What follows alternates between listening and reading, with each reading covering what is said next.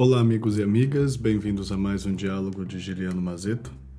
Estamos na escola de Marco Aurélio aprendendo a ser melhores líderes e hoje nós comentaremos do livro 4 das Meditações desse filósofo e imperador romano. Nós comentaremos os parágrafos 10, 11 e 12, que dizem o seguinte: Tudo o que acontece justamente acontece. É algo que descobrirás se observares com precisão. Não me limito a dizer que é segundo a consequência, mas que é segundo a justiça, e como aquilo que é atribuído a cada um conforme seu merecimento. Assim, prossegue observando conforme fizeste no princípio. Ademais, em tuas ações, faz como sendo uma pessoa de bem em consonância com aquilo que é característico da pessoa de bem. No que toca a todas as suas atitudes, conserva essa regra. Bom, nesse primeiro parágrafo aqui, Marco Aurélio já nos alerta sobre alguma coisa, que é as coisas acontecem simplesmente porque elas estão dispostas naquela maneira a partir de um princípio de causa e efeito. E por que que Marco Aurélio está dizendo isso? Porque lembre-se de uma coisa: no mundo, na cosmovisão de Marco Aurélio, o mundo é racional. Há uma intuição racional para o agir das coisas. Então, as coisas não nascem do acaso. As coisas, elas de fato acontecem porque existe uma, um regramento para isso.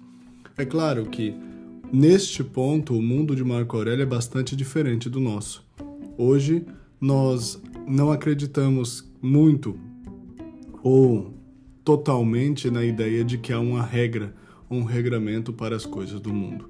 Porém, trazendo isso para o âmbito da gestão, nós podemos dizer sim que aquilo que acontece é porque de fato gera um princípio de causa e efeito.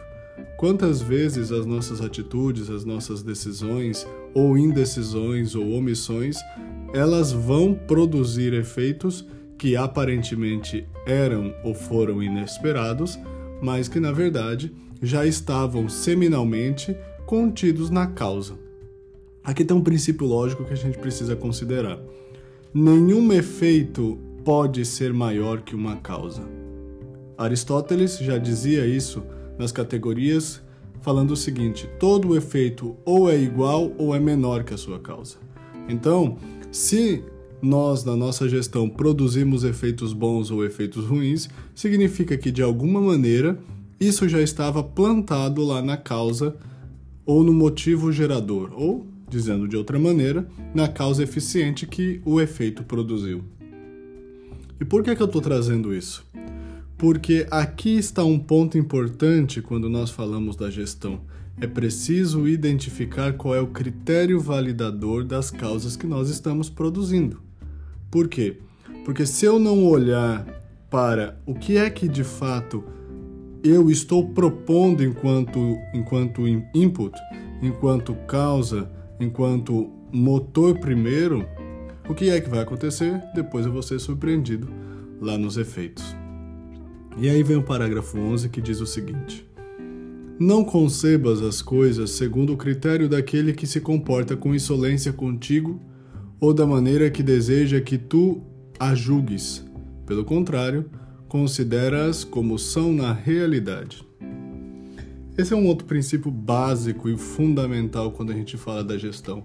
Não olhe as coisas como você pensa que deveriam ser, mas olhe as coisas como estão dadas e projete melhorias a partir disso. Houve uma vez que nós estávamos discutindo qual que é o critério de performance de uma instituição. E aí a gente estava discutindo se é o planejamento, se é o resultado esperado e tudo mais, critérios básicos. Em determinado momento na discussão, a gente se perguntava o seguinte: bom, mas qual que é o critério validador? Quem é que é o determinante? Quem é que faz com que a coisa aconteça ou não aconteça? Não é o planejamento, não é às vezes o esforço da liderança, não é às vezes o engajamento da equipe, mas sim simplesmente o contexto e a realidade. Portanto, muito mais do que falar em resultado do ponto de vista de profits, que é importante também, é importante falar qual é a resposta, é importante se perguntar, desculpa, qual é a resposta que eu posso dar diante desse contexto instaurado. Só que para isso eu preciso conhecer o contexto, eu preciso conhecer minhas capacidades, eu preciso conhecer as ferramentas e a matéria-prima, os insumos que eu tenho para de fato startar um, um processo produtivo e, por fim, mensurar ou prever ou antecipar o resultado. A grande questão que mais gera poder e também mais gera aflição na gestão é a capacidade de previsibilidade. O poder de um gestor está não apenas em fazer o manejo do presente, o manejo das emoções, mas na capacidade de entender que, ao fazê-lo, ele está plantando causas eficientes para um futuro possível. E esse futuro, ele pode a médio e longo prazo mudar o contexto no qual esse gestor está? Sim, mas a curto prazo, o que ele vai fazer é de fato entender e manejar essas variáveis. E aí vem o parágrafo 12. É preciso que duas regras estejam sempre à tua disposição. A primeira é realizar somente o que é sugerido no interesse humano pela razão régia e legislativa. A segunda é mudares tua forma de pensar se contares com a presença de alguém capaz de corrigi-la, inclusive adotando a conduta dessa pessoa. Entretanto, impõe-se que essa mudança tenha sempre como nascedouro algo conveniente e sustentável, como a justiça ou interesse comum sendo necessário ser unicamente algo que se avizinha desses motivos e não algo que se revela prazeroso ou glorioso. Os dois princípios que Marco Aurélio introduz aqui são muito interessantes. O primeiro diz o seguinte: que tudo é, de, ou, é ou deve ser regido pela razão. E a razão no que, no que sentido? Uma razão régia, portanto, uma razão, uma razão que é capaz de governar, e legislativo, uma razão que é capaz de ordenar. Aqui tem duas diferenças, que são dois princípios inerentes da razão que estão presentes na gestão. Uma é, por exemplo, o gestor bombeiro, o gestor intervencionista, é aquele que é capaz de governar uma situação que às vezes é caótica, uma situação que às vezes não é das melhores possíveis. Em muitos sentidos, por exemplo, nós na gestão passamos por isso. O outro é aquele gestor que é capaz de ordenar as coisas para que o caos, de fato, seja mitigado. Em geral, nós somos cobrados e exigidos pelas duas coisas, porém essas duas posturas, elas devem estar presentes na figura do líder. O líder que usa da razão régia, portanto, o princípio de governança, o princípio de governamentabilidade, para usar outra palavra, e uma razão legislativa, que é aquela que ordena as coisas para que o fluxo e o ritmo das coisas não produza mais tanto caos, mas sim produza mais efeitos continuados de bem. E aí vem o segundo princípio, que eu acho muito legal também. É mudares tua forma de pensar se contares com a presença de alguém capaz de corrigi-la, inclusive adotando a conduta dessa pessoa. Marco Aurélio aqui fala dos bons exemplos.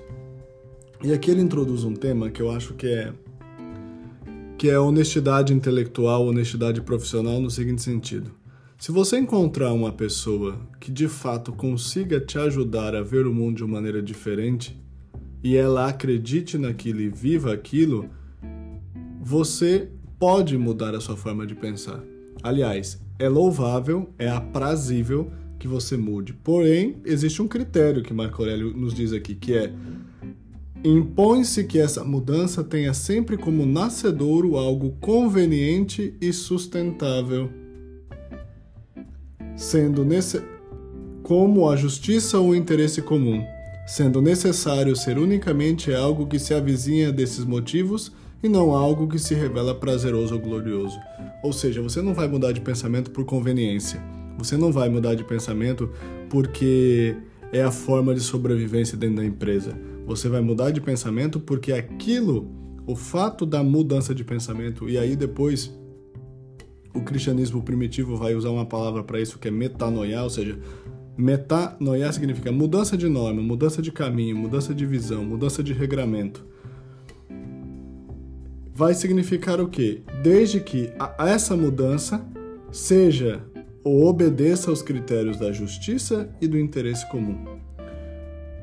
Se a gestão não nos ajudar a ser pessoas melhores, nós estamos fazendo alguma coisa de errado. Eu posso ter um bom ordenado, ou seja, posso ter um bom salário, posso ter vários benefícios e regalias, mas se eu não me tornar uma pessoa melhor, logo os cargos passam, os títulos acabam e nós vamos voltar para a mesma caixa, como diziam os italianos.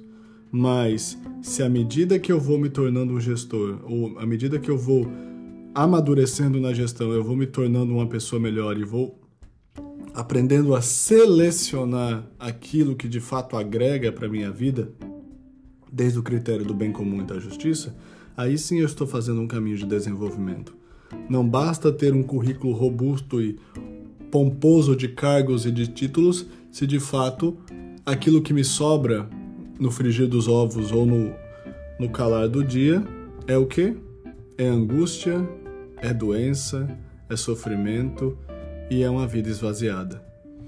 Um, uma cadeira de gestão que vai nos consumindo é uma cadeira que não deve ser a minha, mas uma cadeira de gestão que vai me fazendo ser uma pessoa melhor por meio das dificuldades, né? Porque é sempre adastra perastra, isso significa pelo caminho difícil rumo às estrelas. É sempre pelo caminho difícil que a gente vai crescer, nós vamos crescer enquanto gestores, mas esse caminho não pode nos sucumbir.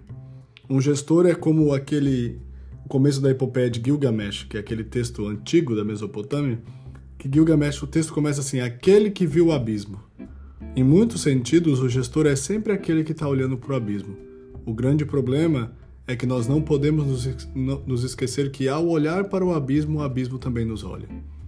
E esse ponto é o ponto que produz adoecimento.